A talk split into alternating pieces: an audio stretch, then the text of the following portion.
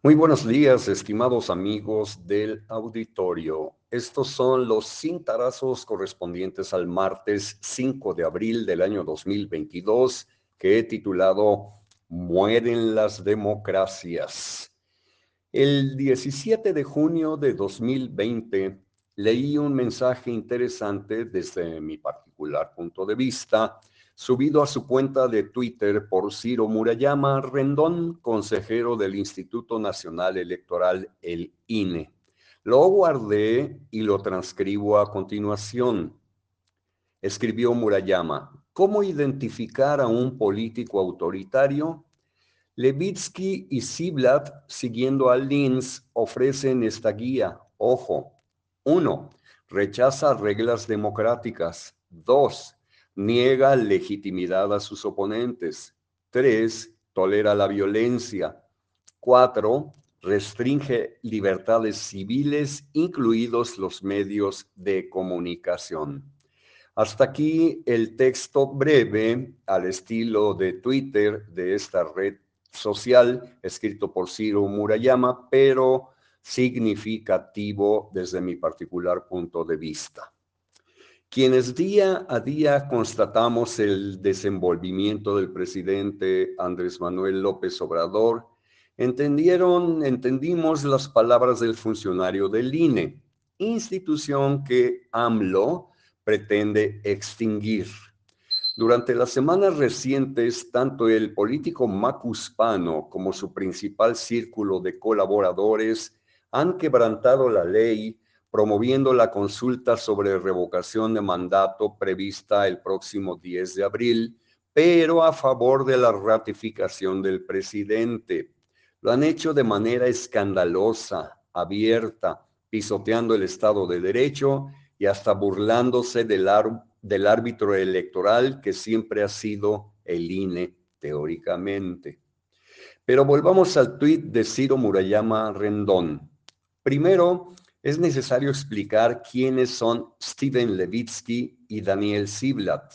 Se trata de dos catedráticos en el área de gobierno en la Universidad de Harvard, autores del libro titulado Cómo mueren las democracias, de editorial Crown, editado en 2018. Y Juan José Linz, nacido en Bonn, Alemania, el 24 de diciembre de 1926 y fallecido en New Haven, el primero de octubre de 2013. Fue un brillante sociólogo y maestro español de ciencia política por la Universidad de Yale. Uno de sus libros más conocidos se titula La quiebra de las democracias, publicado en 1978. Los tres cuestionan el debilitamiento de las democracias en cualquier parte del mundo y el advenimiento de caudillos mesiánicos muy carismáticos, promotores del populismo. Ni duda cabe que López Obrador es uno de ellos, pagado a muy alto precio por los contribuyentes mexicanos, no solo para sostenerlo a él en la titularidad del Poder Ejecutivo Federal, sino también a la estructura electoral eh, mediante programas sociales que le garantizará la continuidad del proyecto de la Cuarta Transformación allende el año 2024. La conclusión no es difícil de describir mediante un apretado resumen sobre los escritos de los personajes ya citados. Las democracias mueren a través de las elecciones, cuando los nuevos gobiernos atacan a los árbitros, en este caso, en el caso mexicano, es el Instituto Nacional Electoral, compran a los actores neutrales y alteran las reglas electorales. Entremos pues a los cuatro principales indicadores sobre el comportamiento autoritario. Y ustedes, gentiles lectores, eh, gentiles lectores y amigos del auditorio, sacarán sus propias conclusiones y verificarán si existen similitudes con el estilo personal de López Obrador parafraseando a don Daniel Cosío Villegas. Primero, rechaza ya sea de palabra o acción las reglas democráticas del juego, sugiere una constitución moral superior, deslegitima elecciones legítimas, reforma la constitución para consolidar el poder personal o partidario. Segundo, niega legitimidad de sus oponentes descritos como enemigos. Tercero, tolera la violencia, alienta el, linchamiento de adversarios, aún verbalmente, tal como lo hace con un buen número de periodistas mexicanos.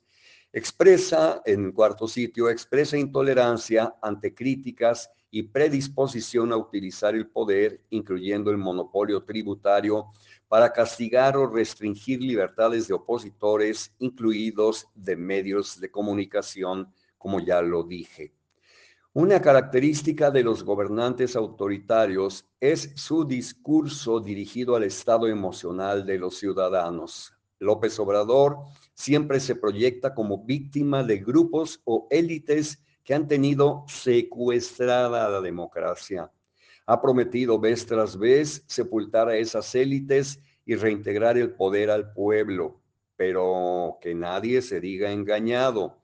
Cuando los líderes populistas ganaron las elecciones, asaltaron las instituciones democráticas, debilitándolas y finalmente extinguiéndolas. Todo parece indicar que el escenario actual se perfila en ese sentido, ante lo cual los mexicanos debemos estar atentos, muy, pero muy atentos.